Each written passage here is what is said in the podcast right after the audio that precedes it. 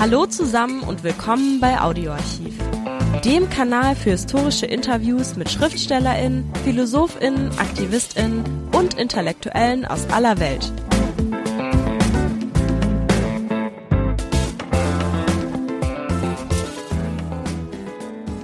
Hallo. Uwe Halbach ist einer der wenigen ExpertInnen zum Islam in Russland, insbesondere des Kaukasus. Wenn man jetzt glaubt, der Islam in Russland hätte mit Deutschland nichts zu tun und auch nichts mit den aktuellen Kriegen in Israel und der Ukraine, der irrt. Das Gespräch mit Uwe Halbach, geboren 1948, dreht sich zunächst zwar nur um Fragen des Islam in Russland, doch bald wird klar, in Moskau leben nicht nur mit die meisten Musliminnen Europas, sondern auch viele Soldatinnen, die in der Ukraine kämpfen, sind russische Musliminnen.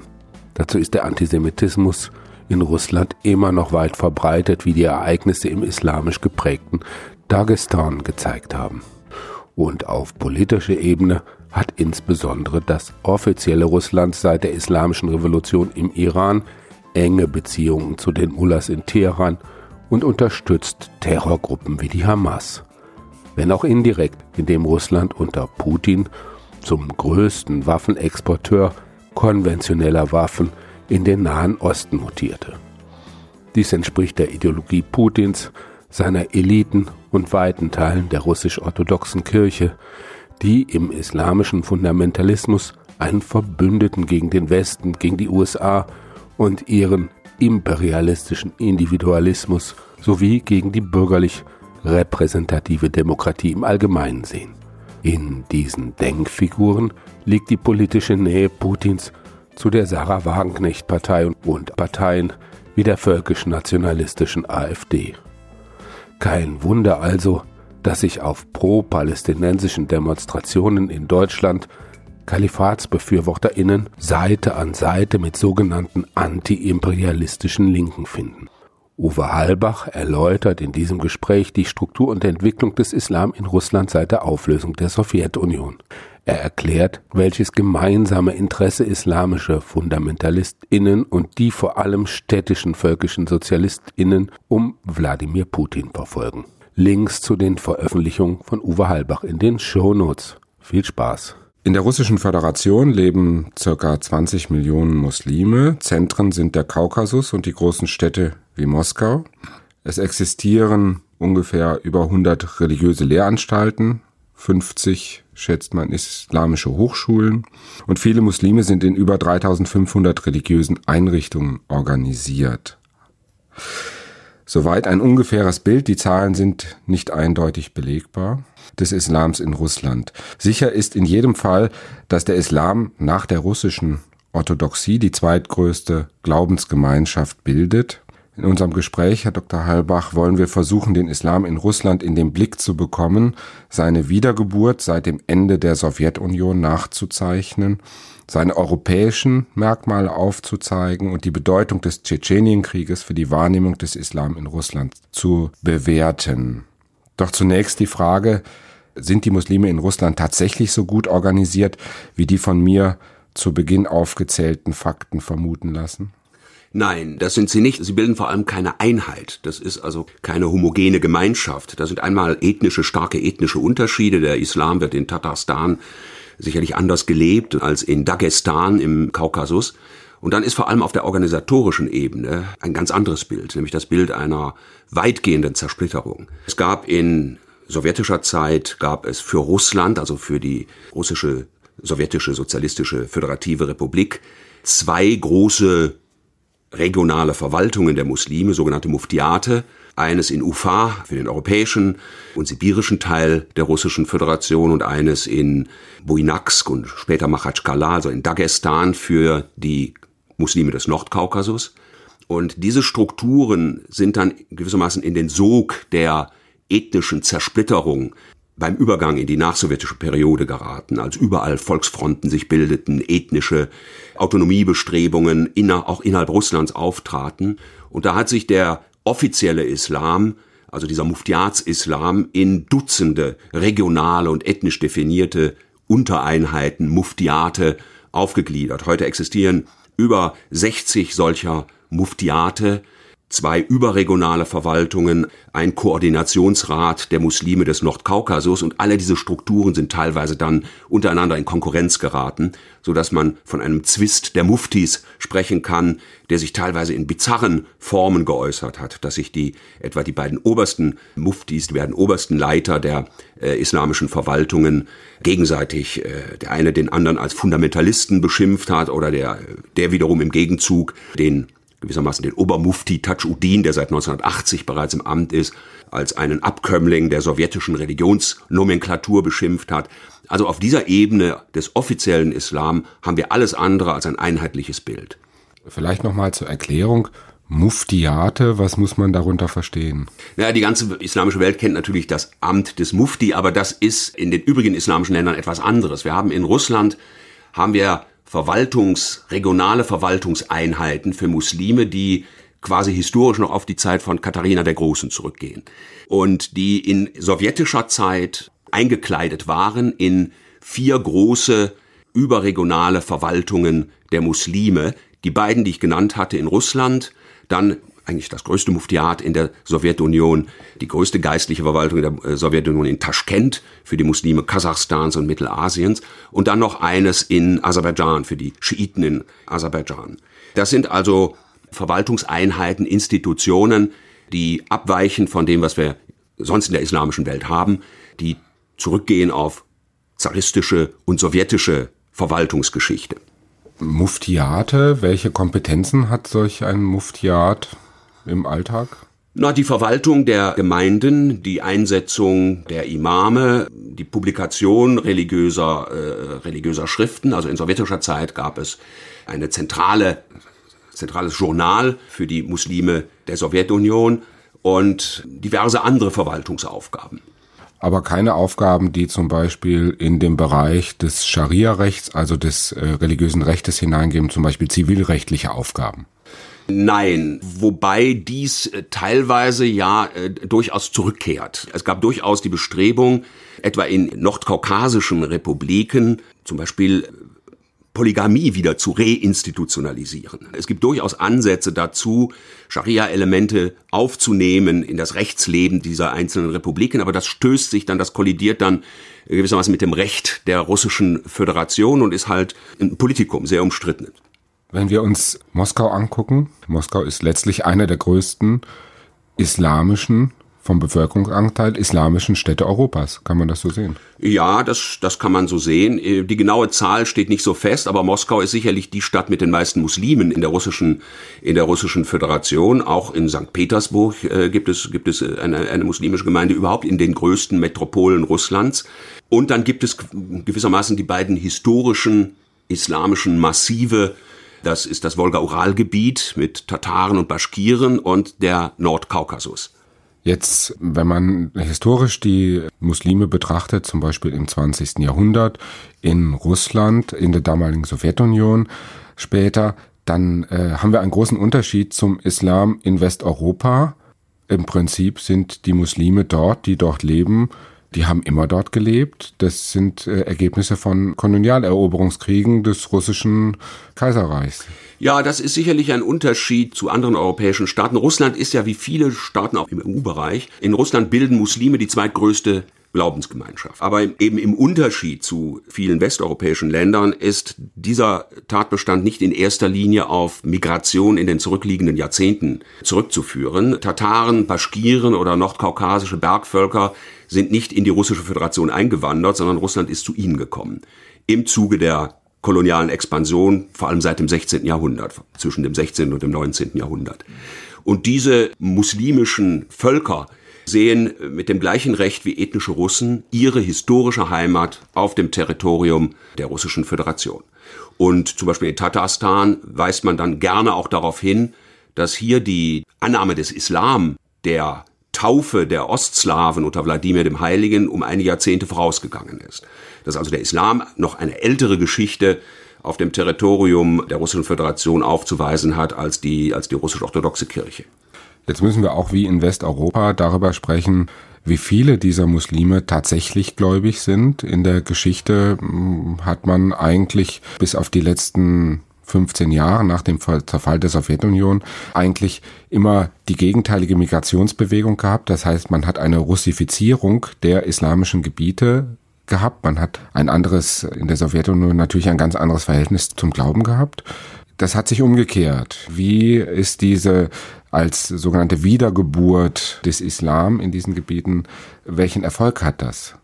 Das ist sicherlich an Zahlen sehr schwer auszumachen. Und ich glaube auch diese Moscheenzählerei oder auch die Aufführung der neu gegründeten Religionsschulen sagt äh, nur begrenzt etwas darüber aus. Es hat sicherlich eine Wiedergeburt gegeben, eine Reinstitutionalisierung von Islam, eine Wiederbelebung von Islam, eine verstärkte Nachfrage nach islamischem Wissen, die auch dazu geführt hat, dass viele Muslime aus dem postsowjetischen Raum, darunter auch aus Russland, ins Ausland gegangen sind, dort äh, studiert haben, auch an religiösen Einrichtungen studiert haben, zurückgekehrt sind und einen anderen Islam in ihr Heimatland, in ihre Heimat zurückgebracht haben, als, als der Islam, der die sowjetische Periode überlebt hat. An Zahlen das auszumachen ist sehr schwierig. Es fängt schon überhaupt bei der Frage an, wie viele Muslime leben überhaupt in Russland. Da gibt es ganz unterschiedliche Zahlenangaben. Die offizielle Zahlenangabe läuft sich, beläuft sich so auf etwa 14 Millionen Vertreter islamischer Gemeinden und islamische politische Akteure behaupten, es gäbe deutlich über 20 Millionen Muslime in Russland. Und wenn man dann nach Meinungsfragen, Meinungsumfragen geht, die wirklich erfragen, wie weit sind, wie viel sind da religiös aktiv, wie viele sind da wirklich religiöse Muslime, dann liegt die Zahl deutlich darunter. Nicht? Dann kommt man, dann, dann kommt man so auf drei Millionen oder, oder, oder jedenfalls weit, weit darunter. Insofern stellt sich die Frage, was heißt Muslim sein in, in Russland? Ist das eine ethnische Zuordnung? Das heißt, ist man als Tatare automatisch Muslim, unabhängig von der individuellen Glaubenshaltung? Oder geht es um die individuelle Glaubenshaltung und die wird eben in Volkszählungen äh, nicht erfasst, in den, in den russischen Volkszählungen, auch damals schon in den sowjetischen Volkszählungen nicht erfasst. Der russische Islamwissenschaftler Malaschenko betont, dass es in der russischen Gesellschaft noch lange nicht das notwendige Bewusstsein für den multikonfessionellen Charakter des Landes gebe. Er meint natürlich die Beziehung zwischen Muslimen und der orthodoxen oder atheistischen Mehrheitsgesellschaft. Wenn er von fehlendem Bewusstsein spricht, was oder wen meint er damit? Er meint damit einmal sicherlich den Staat, in den letzten Jahren hat es eine deutliche Aufwertung der russisch-orthodoxen Kirche gegeben, die zwar nicht zur Staatskirche offiziell juristisch deklariert worden ist, aber die doch erheblich staatliche Bedeutung erlangt hat. In einem Maße, dass hier schon auch die Führer anderer Glaubensgemeinschaften sich besorgt darüber äußern. Es hat einen offenen Brief an Präsident Putin gegeben von Seiten der Akademie der Wissenschaften. Dort haben einige Wissenschaftler vor einer Klerikalisierung der Gesellschaft gewarnt und dieser Warnung haben sich einige islamische Gemeindeführer angeschlossen. Sie haben vor allem darüber beklagt, dass die russisch-orthodoxe Kirche ins Bildungswesen des Landes, an die Schulen des Landes ausgreift und etwa ein Fach wie Grundlagen der orthodoxen Kultur eingeführt wurde, auch in Gegenden, in denen starke muslimische Bevölkerungsanteil oder sogar Mehrheits, äh, muslimische Mehrheitsbevölkerung ist. Zum Beispiel in welchen Gegenden? Ja, in einigen der, der, der Föderationsrepubliken Russlands. Also es wurde Föderationswahl ja, ja, eingeführt. Ja, ja, das ist also auf, auf der Ebene einzelner Föderationssubjekte äh, durchgeführt worden. Es gibt da ein gewisses Unbehagen an dieser sehr starken Aufwertung der russisch-orthodoxen Kirche. An sich gibt es keine starken, deutlichen Konfliktlinien zwischen den Religionsgemeinschaften also zwischen der russisch-orthodoxen Kirche und dem offiziellen Islam, den Muftiaten. Es gibt vier traditionelle Religionen, Religionsgemeinschaften in Russland, die als solche per Gesetz auch dann nochmal 1997 anerkannt wurden.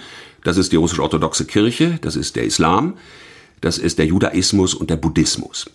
Und wenn wir bei der religiösen Wiedergeburt, die ja alle diese Gemeinschaften erfasst hat, wenn wir da Konfliktlinien wenn wir da Konfliktlinien sichten wollen, dann sind die eigentlich nicht so sehr zwischen diesen vier Religionsgemeinschaften, sondern zwischen den traditionellen Religionen und nicht traditionellen Herausforderern, nicht traditionellen Missionen. Und zwar in allen Bereichen, sowohl im christlichen Bereich, wo man sich gegen evangelikale Mission oder gegen das Auftreten von Zeugen Jehovas und anderen Glaubensgemeinschaften gewissermaßen zur Wehr setzt oder glaubt zur Wehr setzen zu müssen. Katholiken? Oder Katholiken nicht im Falle der russisch-orthodoxen Kirche, als auch eben im Bereich des Islam, wo man sich gegen sogenannte Wahhabiten zur Wehr setzt, wo man sich gegen Einflüsse zur Wehr setzt, die man hinter dem, hinter, hinter der man ausländische Missionen sieht. Ich würde sagen, die Konflikte auf dieser Ebene sind stärker als die zwischen den offiziellen Kirchen in Russland. Versuchen wir nochmal, bevor wir auf diese Konfliktlinien etwas detaillierter eingehen, vielleicht nochmal einen kleinen Schritt historisch zurückzugehen in die Zeit des Zerfalls der Sowjetunion. Diese Religionen sind ja nicht mehr in diesem Maße traditionell verwurzelt. Was ist geschehen, nachdem sich die Sowjetunion aufgelöst hat? Wie wurde diese sogenannte Wiedergeburt der Religionen eigentlich initiiert? Da muss ja eine Art von Praxis dann auch dahinter gestanden haben. Das heißt, hat man geschaut, naja, wie war das eigentlich in der Zeit vor der russischen Revolution? Welche Traditionen hatten wir oder wie hat sowas funktioniert? Ja, also Perestroika und Glasnost haben ja neue Artikulationsmöglichkeiten geschaffen, sowohl für nationale Anliegen als auch durchaus jetzt für religiöse Identitäten. Religionsgesetzgebung wurde liberalisiert, schon gegen Ende der sowjetischen Periode. Und diese Konjunktur wurde durchaus wahrgenommen von Kräften, die das auch versuchten politisch zu organisieren. Es gab 1990 äh, eine erste islamische Parteigründung, die Islamische Partei der Wiedergeburt, die damals in Astrachan im Süden Russlands gegründet wurde, damals für die Muslime der gesamten Sowjetunion. Im Zuge der nachfolgenden Entwicklung der Auflösung der Sowjetunion und der, dem Zerfall der Sowjetunion in ihre Gliedstaaten ist dann diese Struktur auch zerfallen in verschiedene Republikeinheiten, der Islamischen Partei der Wiedergeburt, von der eigentlich nur eine, nämlich die in Tadschikistan, dann wirklich eine politische Rolle gespielt hat. Sie ist dann als, als wirklich politischer Akteur auch in einem Bürgerkrieg aufgetreten. Dieser Prozess war verbunden mit dem Aufruf, dass der Islam doch eine stärkere, wieder eine stärkere Rolle in der Öffentlichkeit spielen sollte, der Gesellschaften, die vom Islam, also die historisch äh, vom Islam geprägt sind.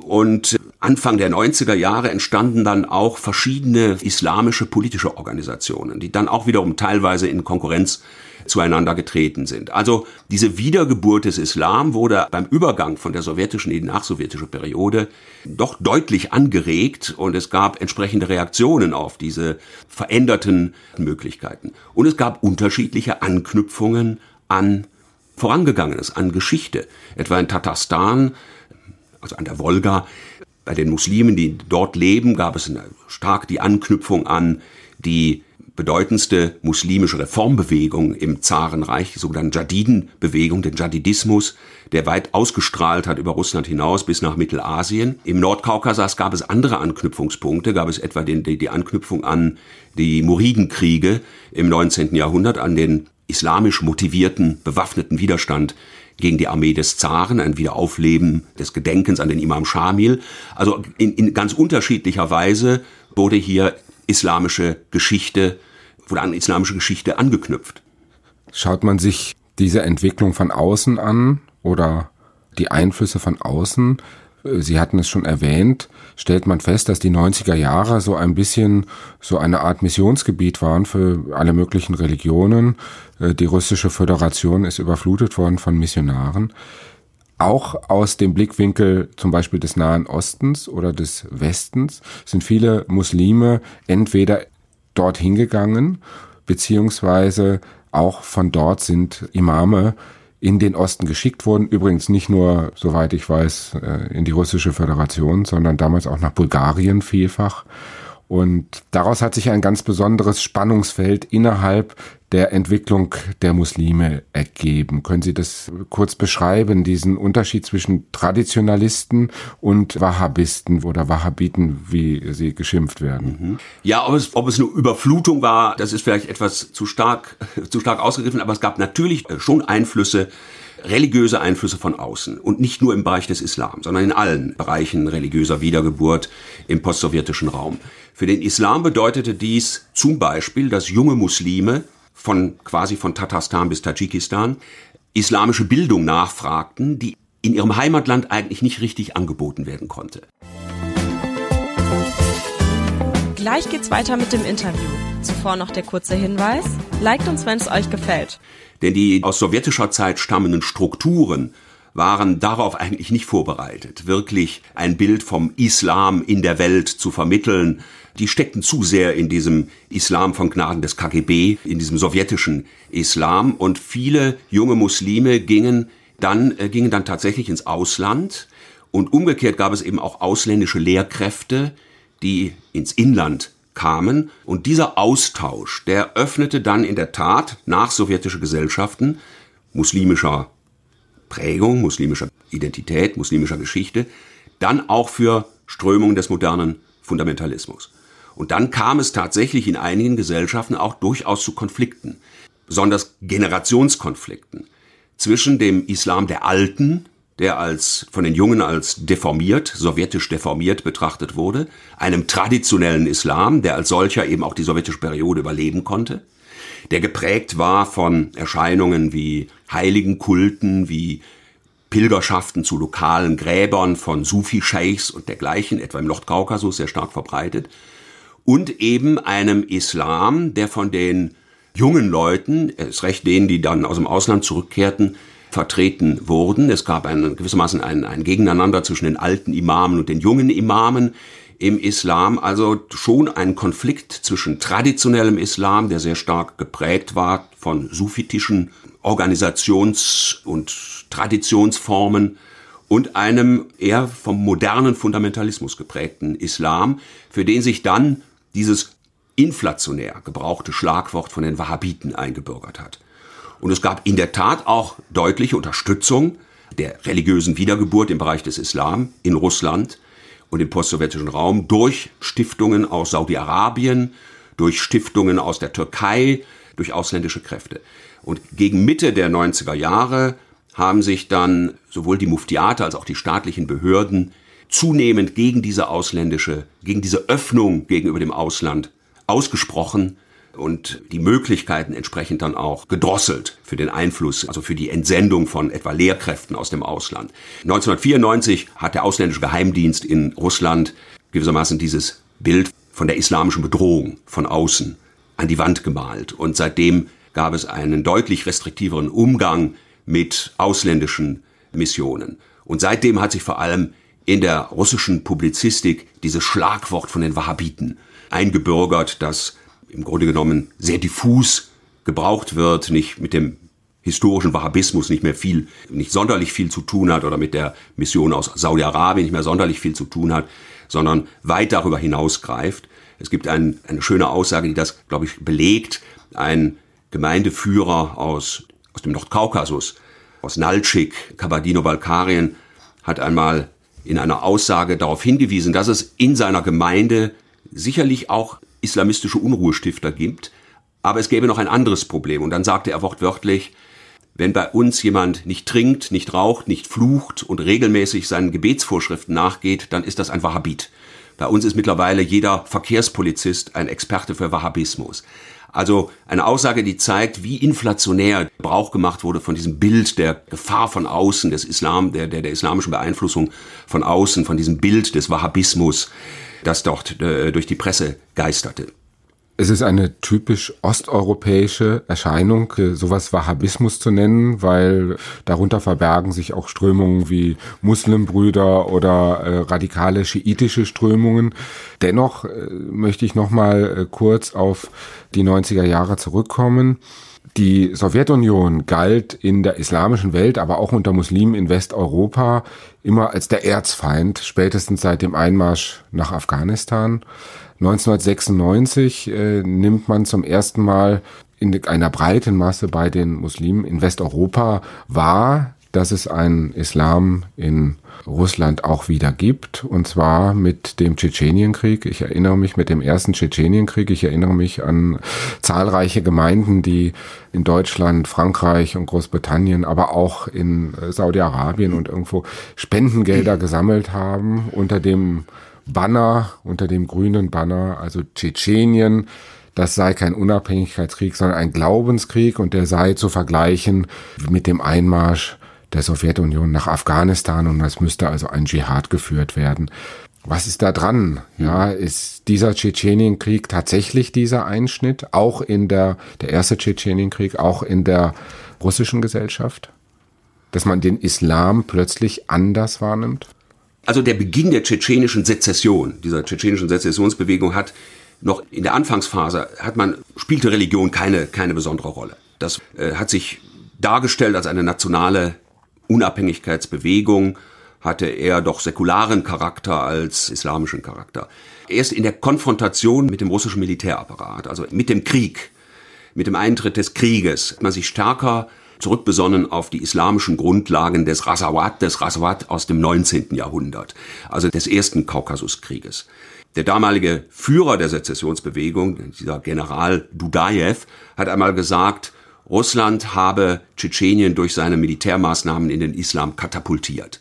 Und dies ging aber eigentlich erst auf nach dem ersten Tschetschenienkrieg. Seit 1996 kann man in der Tat davon sprechen, dass sich in den verschiedenen Lagern der Feldkommandanten, in den verschiedenen Lagern der sehr chaotischen tschetschenischen Gesellschaft in der Periode zwischen 1996 und 99, als Tschetschenien quasi unabhängig von Russland war, diese islamische Komponente stärker bemerkbar machte.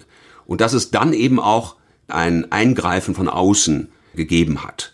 Ein Eingreifen von außen, etwa in der Gestalt von Figuren wie dem Emir Khattab, aus Jordanien stammenden äh, Mujahid, der in Tschetschenien, vor allem dann im Zweiten Tschetschenienkrieg, ausländische Mitkämpfer organisierte. Das hat in Russland dazu geführt, vor allem nach 9-11, nach, nach dem 11. September und der aufkommenden weltweiten Diskussion über den globalen Islamismus und islamistischen Terrorismus, dass man diese ausländische Dimension weit übertrieben hat, dass man also dargestellt hat, dass in Tschetschenien, dass man in Tschetschenien praktisch gar nicht mehr gegen gar nicht mehr gegen Tschetschenen kämpft, sondern gegen Abteilungen, gegen islamistische Brigaden und ausländische Söldner. Das wurde weit übertrieben und es war ein Argument, mit dem man dann auch die Kritik an den massiven Menschenrechtsverletzungen, mit denen die Kriegsführung in Tschetschenien einherging, abwehren wollte. Russland stellte sich dar als eine Macht, die eben gegen den ausländischen, gegen den internationalen Islamismus auftritt. Damit wurden aber die endogenen Grundlagen des Tschetschenien-Konflikts weitgehend ausgeblendet. Und ich würde sagen, Tschetschenien ist sicherlich ein Thema geworden für die islamische Welt, ist in gewissermaßen dschihadisiert worden, zu einem gewissen Teil dschihadisiert worden. Aber die Grundlagen dieses Konfliktes haben nichts mit Al-Qaida oder herzlich wenig mit Al-Qaida zu tun und herzlich wenig mit diesem globalen Islamismus zu tun, sondern die haben ihre eigenen Grundlagen, über die dann die russische Darstellung des Konfliktes versucht hat hinwegzutäuschen. Wir können in unserem Gespräch nicht auf die Grundlagen des Tschetschenienkriegs eingehen. Allerdings äh, sollte man vielleicht nochmal, wenn man Ende der 90er Jahre in den Blick nimmt, die Beziehung zu Afghanistan und den Taliban da nochmal kurz einen Blick drauf werfen. Das sowjetische Trauma ist die Niederlage in Afghanistan, der Abzug aus Afghanistan, der Niederlage gegen die Mujahideen. Und hier scheint mir auch so eine Art Propaganda Verständnis zu sein, dass diese anti-islamische oder dieses Heraufbeschwören eines islamischen Terrors, wo sich Russland übrigens äh, ganz gut mit den Amerikanern dann auf eine Art Friedenspakt geeinigt hat. Die Russen kämpfen jetzt auch gegen den internationalen Terrorismus, aber in Tschetschenien. Welche Rolle spielt das? Welche Rolle spielte Afghanistan und die Angst davor, eine alte Angst auch, dass die islamischen Republiken sozusagen islamisiert gegen eine Großmacht, eine russische Föderation stehen könnten.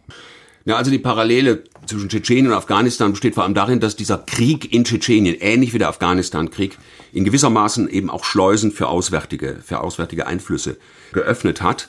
Wir dürfen es allerdings nicht überschätzen. Es hat in der islamischen Welt gar keinen so gewaltigen Solidarisierungseffekt gegeben mit Tschetschenien.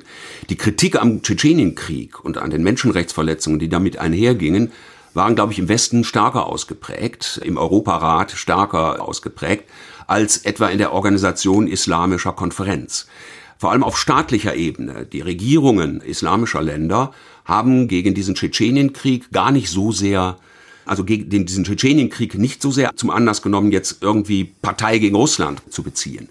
Man kann sagen, gerade in der Zeit, wo Krieg in Tschetschenien geführt wurde, hat sich zum Beispiel das Verhältnis zwischen Russland und dem Iran deutlich intensiviert. Nicht? Also der Iran hat hier keineswegs aus Solidarität mit den Muslimen in Tschetschenien deutlich Partei gegen Russland bezogen. Und Russland hat dann eine sehr, ja, eine sehr sehr ambivalente Politik entwickelt. Auf der einen Seite diese Dämonisierung von islamistischen Kräften im eigenen Herrschaftsbereich, nicht? Also die Darstellung der, der, der Konflikte mit Tschetschenien als einen Kampf gegen Moslem-Rebellen und ihre ausländischen Unterstützer. Auf der anderen Seite hat es sich zur gleichen Zeit stark gemacht oder hat seine Rolle darin gesehen, zwischen der islamischen Welt und dem Westen zu vermitteln, eine Vermittlerrolle zu spielen, etwa gegenüber Iran oder im Zusammenhang mit Hamas oder Hezbollah.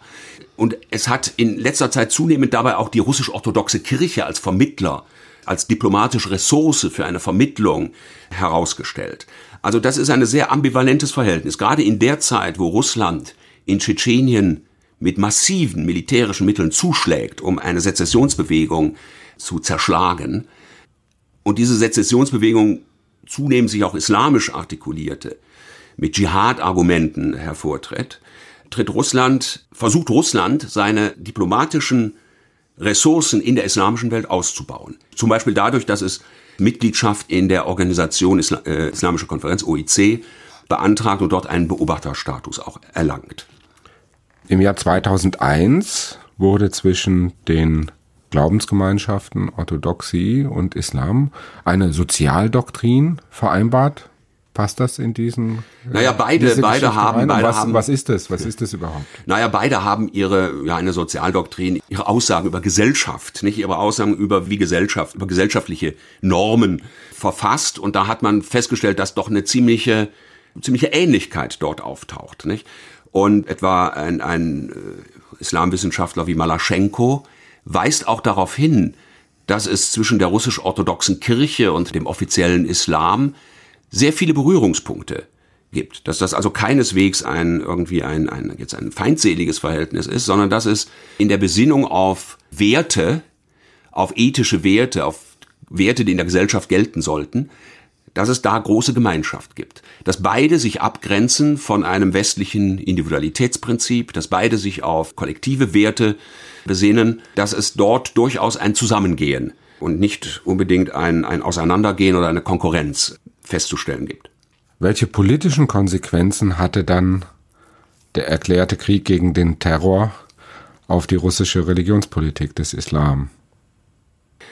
Also es hat schon, ich habe gesagt, dass Staat und offizielle Kirche, offizieller Islam nicht so stark in Konflikt geraten sind, aber es gibt natürlich Ausnahmen. Es gab dann vor allem zu Beginn oder im Verlauf des Zweiten Tschetschenienkrieges seit 1999 gab es äh, durchaus besorgte und warnende Hinweise von hohen islamischen Gemeindeführern darauf, dass die Darstellung des, des Tschetschenien-Problems in den russischen Medien eine zunehmend islamophobe Charakter bekommt, einen zunehmend islamophoben Ton anschlägt. Nicht also etwa der Rektor der Islamischen Universität in Moskau, Murat äh, Mutasin, hat darauf besorgt hingewiesen, dass bislang das Zusammenleben der Religionsgemeinschaften in Russland weitgehend intakt war, aber dass diese islamophobe Darstellung im Zusammenhang mit dem Kampf gegen Moslem-Rebellen in Tschetschenien, wie sie in den russischen Medien dann erklang, dass dies doch dieses Zusammenleben störe.